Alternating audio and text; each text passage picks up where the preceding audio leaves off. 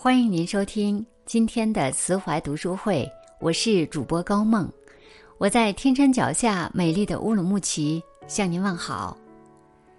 今天我要和大家分享的这篇文章题目是《小欢喜大结局》，婚姻里女人最该看透的三件事。最近这段时间真的被小欢喜霸屏了。微博上几乎每天都挂着好几个热搜，打开朋友圈、豆瓣，哪儿哪儿都有他的身影。播到现在，这部剧终于要到大结局了。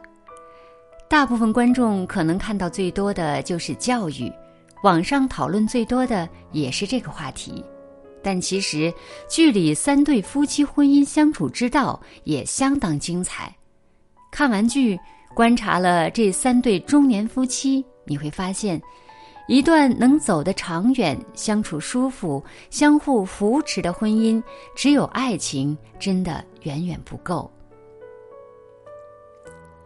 季胜利和刘静这对夫妻的相处模式，算是比较典型的相敬如宾、细水长流的类型。因为季胜利是区长的缘故。平日里工作忙，家里大大小小的事情都落到了妻子刘静的头上。在很多观众眼里，刘静就是一个成功男人背后的女人，贤惠温柔，脾气好，情商高，在背后默默付出，为这个家庭牺牲也最多。记得有一幕，季胜利赶回来参加季洋洋的誓师大会，很晚才回酒店。怕人说闲话，便特意叫刘静下来到酒店门口接他。到电梯门口那儿，他很自然地把手上的包递给妻子拎。我当时对季胜利的第一印象很不好，就觉得这官场架子真是无处不在。到后来，看到刘静要充当和事佬，一边化解丈夫与儿子之间的隔阂，每时每刻还要考虑到季胜利工作的特殊性。在外人看来，她真的活得太累了，甚至有点委曲求全。直到刘静患癌。在看到季胜利得知这一消息后，狂奔跑到医院那个着急紧张的背影，以及推门而入和妻子对视后那个闪着泪光的眼神时的那一段，我真的爆哭。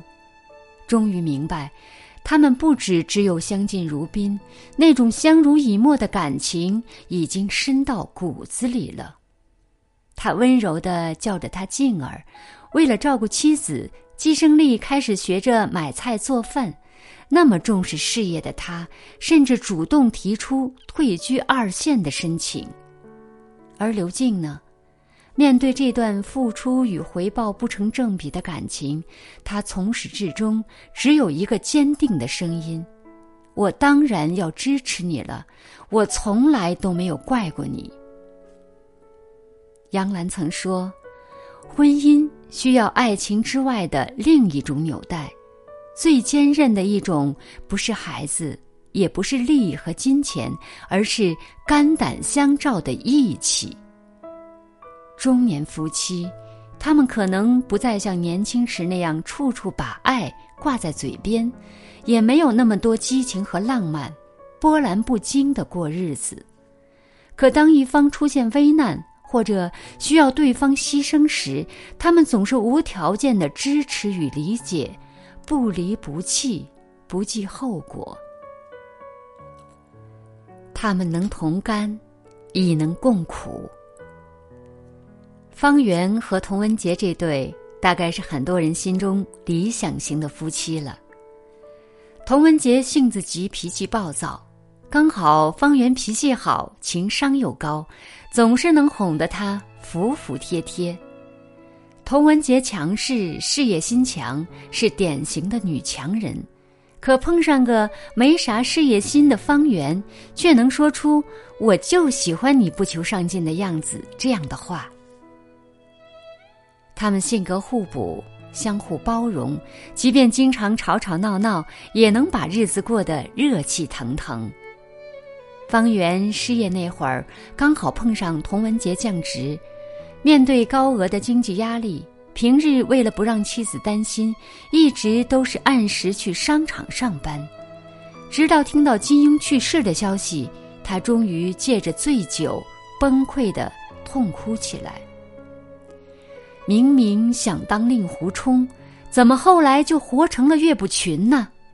他觉得自己活得特别失败，糟糕的一无是处。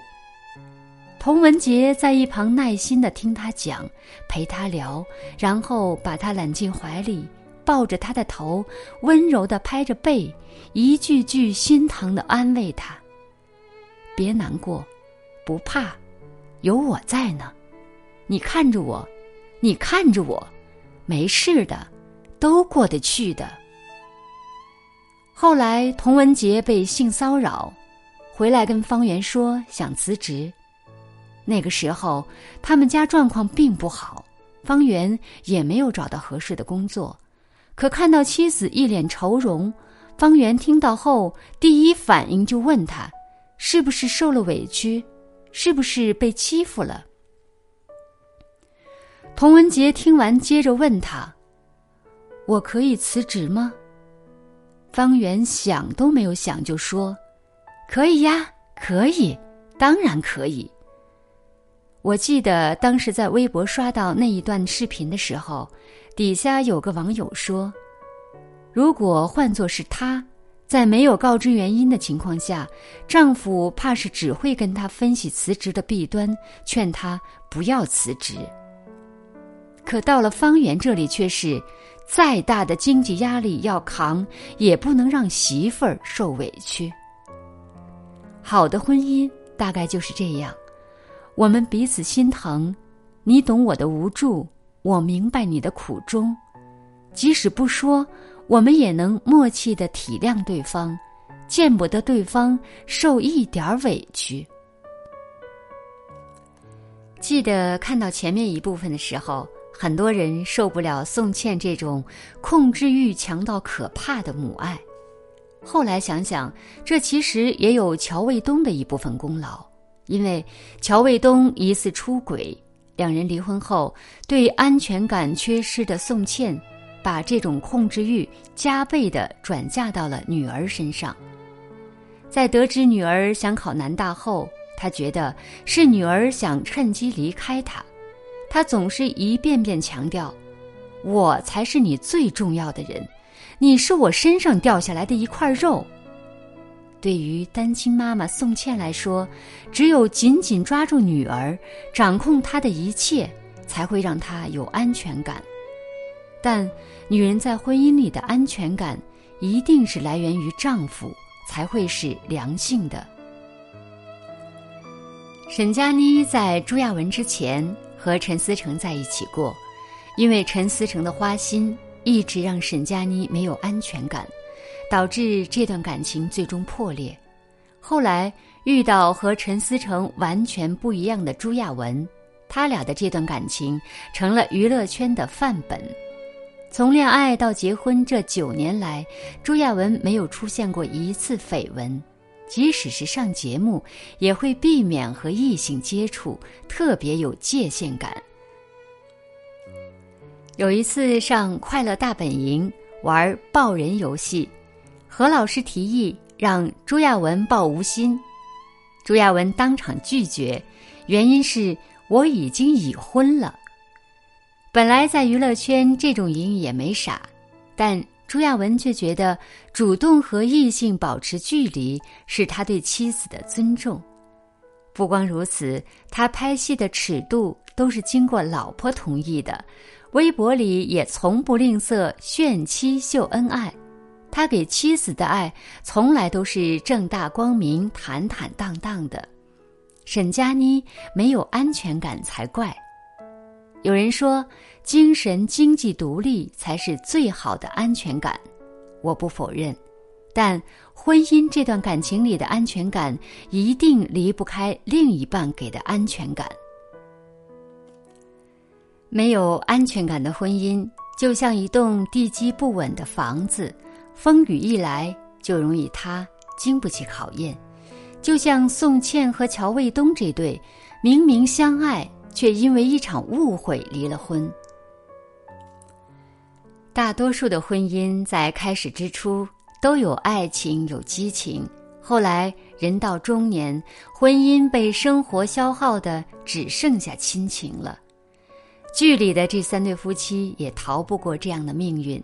当中年危机、出轨、离婚、育儿、病痛等这些问题一件件出现时，我们能看到每个家庭的不如意，甚至鸡飞狗跳。一部小欢喜。活生生的变成了大悲剧，但看到最后，你会发现，那些所谓的爱情该在的依然还在，不过是被生活的琐碎遮住了光芒，变成了一种类似习惯的东西。所以呀，我们无需对婚姻太过焦虑，真真实实的活在当下，感受当下的小确幸，两人共同守护。一起修行就足矣，就像小欢喜的那句文案：“人生就是一场场小别离和一场场小欢喜组成的，少了哪个都不会完整。”感谢您收听今天的分享。如果您喜欢这篇文章，欢迎在文末点亮再看哦，或者写下您的留言，并转发到您的朋友圈，让更多的朋友看到这篇文章。更多好的文章，欢迎大家关注“慈怀读书会”。我是高梦，我们下次再见。